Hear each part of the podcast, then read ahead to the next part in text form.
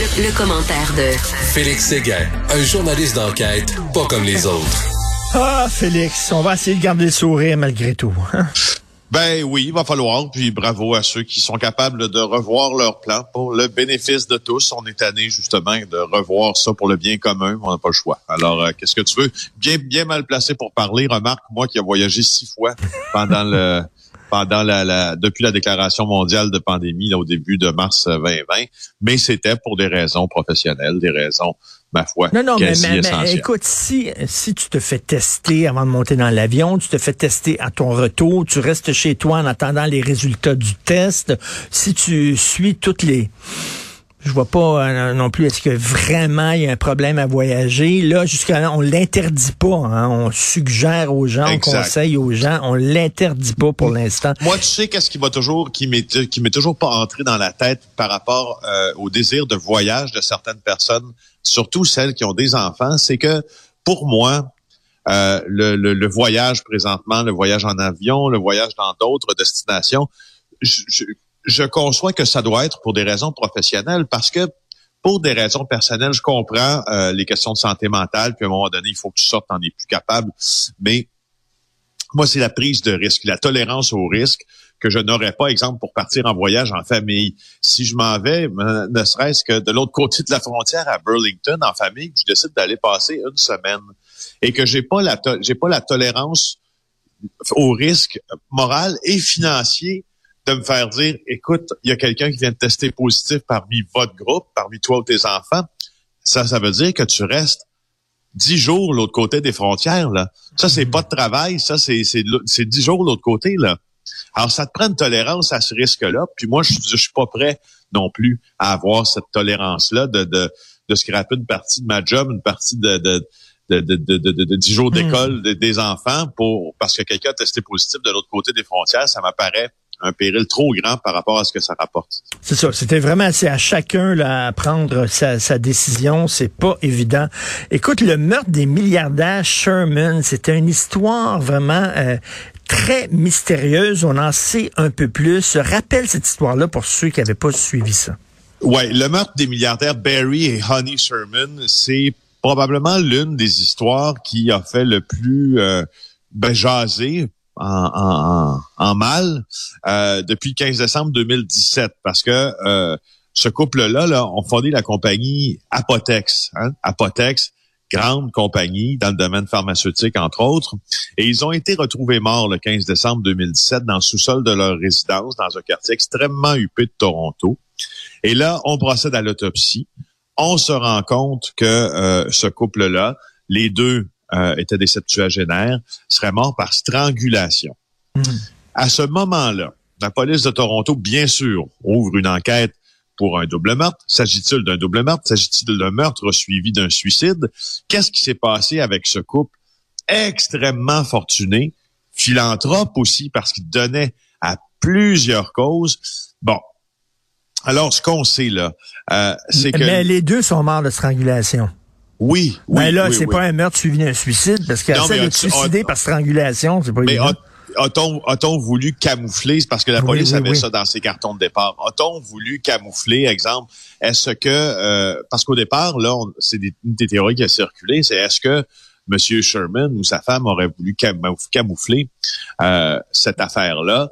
Euh, en s'infligeant lui-même des marques. Mhm. Bon, tu vois, ça a Mhm. été... Mais tu as absolument raison que ça défie toute logique. De toute façon, l'autopsie a prouvé que les deux étaient morts par strangulation. Tu as raison de le rappeler. C'est difficile officiellement de mourir par strangulation et d'assassiner quelqu'un ensuite. Alors, le 13 décembre 2017, la date où le couple aurait été assassiné, il y a un homme qui passe devant la propriété sur la rue Old Colony euh, à Toronto, là, des Sherman. Alors, la police a décidé de dévoiler euh, cette vidéo-là. On veut savoir c'est qui cet homme-là parce qu'il n'y avait pas grand monde qui est passé là. Mm. Ça fait quatre ans qu'on fait, qu'on surveille des, qu'on consulte des vidéos de surveillance. On a utilisé à la police de Toronto des logiciels spéciaux pour identifier les personnes qui ont été fil- filmées ce jour-là. Et le suspect est la seule personne qu'on n'a pas pu identifier. Donc, c'est pour ça que l'on Ah croit qu'il est sur cette vidéo. C'est pour ça que l'on diffuse cette vidéo. Et c'est pour ça qu'on croit qu'il y a des gens qui vont peut-être... C'est un genre d'appel à témoins, au fond. se manifester en disant je connais cet homme-là. entre 1m70 1m75. On sait même pas si c'est un homme ou une femme, tellement euh, tellement l'image est difficile à voir. Vous allez consulter ça sur le site du Journal de Montréal. écoute, c'est certainement l'affaire, une des affaires judiciaires les plus mystérieuses de l'histoire du Canada, cette histoire-là. Euh, la preuve de la poursuite qui est presque close au procès de Ghislaine Maxwell. Exactement. Euh, alors, on a entendu non fictif Jane, Kate, Carolyn. Euh, euh, maintenant, c'est Annie Farmer. Elle, c'est pas un nom fictif. Elle a décidé de s'identifier une femme de 42 ans qui est venue clore, si tu veux, les interrogatoires pour pour la poursuite, pour l'accusation. les trois témoins et elle aussi ont fait le récit de d'une vie là, qui a été balancée par-dessus bord en raison des agissements d'Epstein, mais en raison de ce que Ghislaine Maxwell faisait pour Epstein, c'est-à-dire rabattre des jeunes filles dont il pouvait abuser en plus. Annie Farmer a confirmé le genre de scénario euh, que les autres ont, euh, ont confirmé précédemment, c'est-à-dire que Ghislaine Maxwell, comme rabatteuse, quand elle rabattait chez des jeunes filles de 14 à 17 ans, elle était extrêmement chaleureuse. Elle choisissait toujours des filles fragiles. Elle choisissait toujours des filles qui avaient besoin d'argent. Et Epstein était celui qui pouvait leur offrir ce précieux sésame qui était l'éducation ou encore euh, une formation dans les arts ou encore une formation en comédie ou euh, en cinéma.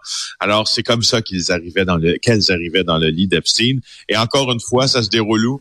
Dans la villa de Palm Beach en Floride.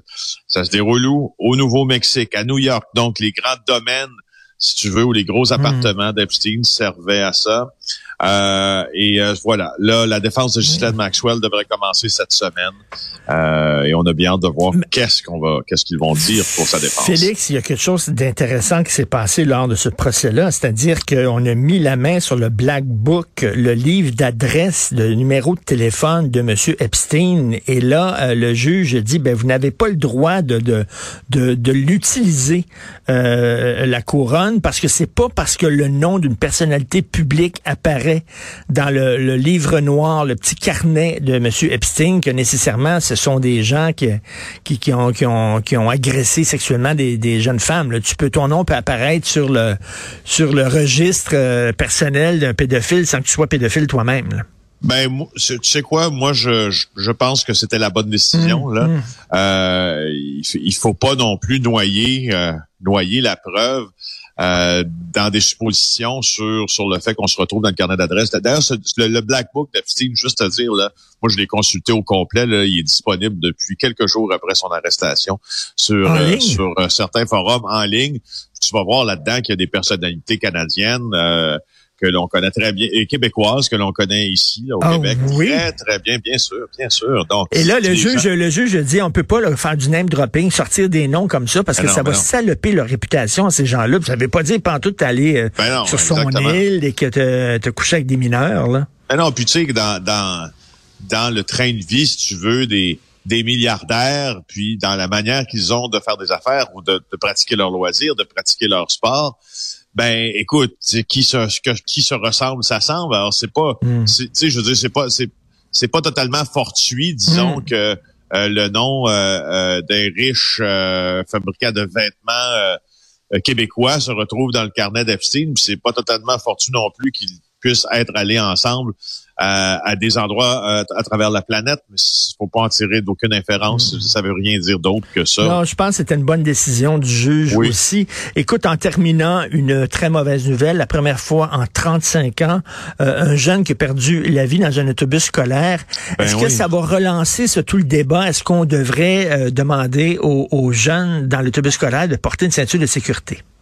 Ben peut-être, peut-être. Ça s'est produit à 15h30 hier à Lister. Euh, euh, c'est dans le centre du Québec, dans la MRC de l'Érable. Selon les premières informations, il y a un camion qui effectue des, travaux sur des équipements de télécommunication, un camion nacelle là, qui est immobilisé en bordure de la chaussée. Euh, et il y a un autobus qui, qui s'est retrouvé là dans sa voie. Alors, collision il y avait un homme dans la nacelle de l'autobus, euh, pas de l'autobus, mais du camion pendant la collision, mais il y avait des enfants aussi dans l'autobus. Ce camion, il était en sens inverse euh, de la route pendant une bonne partie de la journée. Et là, finalement, il y a un garçon de 5 ans qui était euh, dans cet autobus-là, dont on a confirmé le décès un peu plus tard en journée. Puis il y en a un de 10 ans qui est dans un état jugé sérieux. Effectivement, ça fait 35 ans. 35 ans que ce n'est pas survenu, ça. C'est en 86. Euh, la dernière fois qu'un enfant transporté là, euh, est décédé. Sûrement que le coroner va se pencher là-dessus. Euh, ça, ça s'est passé dans un autobus, mais je te rappelle que en 2000, ça fait maintenant, ça va faire 22 ans, là, 21 ans bientôt, en fait, parce qu'on est en 2022. Il y a eu ce qu'on appelle la tragédie des anges. Je sais pas si tu te rappelles ce qui s'était passé à Saint-Jean-Baptiste de Nicolet. il y avait eu un accident de la route entre c'était pas un autobus cette fois-là. C'est pour ça qu'on le catégorise pas là dans les dans les desserts d'autobus. C'est une mini fourgonnette, mais qui, qui transporte beaucoup d'élèves là, surtout dans, dans ce, temps-là. On transportait les gens hmm. des CPE avec ça ou des, des garderies. Puis c'était une sortie à la cabane à sucre. Et, euh, et tu vois, il y a 10 enfants entre 2 à 5 ans qui se trouvait à bord de cette fourgonnette-là. Et ce petit garçon de, ben oui, ce, petit garçon qui a perdu la vie là, à 5 ans, euh, je connais pas tous les détails de l'accident, Félix, mais la question qu'on se pose, c'est mettons s'il avait, euh, on sait qu'ils ont, ils ont pas de ceinture de sécurité, ils portent pas de ceinture de sécurité dans les autobus scolaires, je crois. S'il avait été attaché, est-ce qu'il aurait eu la vie sauve aujourd'hui? Je, je, je, sais pas là, je connais pas les détails. Ben on sait pas, mais c'est là-dedans, ça va être le travail du coroner. Ben ouais. Puis euh, on est assez chanceux au Québec aussi dans, dans cette, malgré euh, la douleur là, que, que les, les proches de cet enfant-là éprouvent. C'est innommable, je comprends. Je comprends tout à fait même.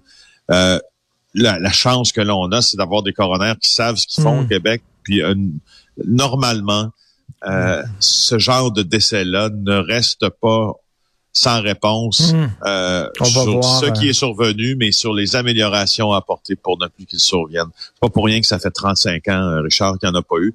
Il y en a eu. On a, moi, j'en vois passer sur mon courriel une fois par mois des accidents impliquant des autobus scolaires. Et, et presque à chaque coup de, de, de légères contusions ou hmm. encore aucune blessure. Alors, il y a une raison pour ça, c'est qu'on a un système qui permet euh, avec le coroner, de, faire des modifications aux lois, etc. Et j'espère évidemment, j'en doute pas, que ce sera fait dans ce cas-ci. Tout à fait. Merci beaucoup, euh, Félix. On se reparle demain. Bonne journée.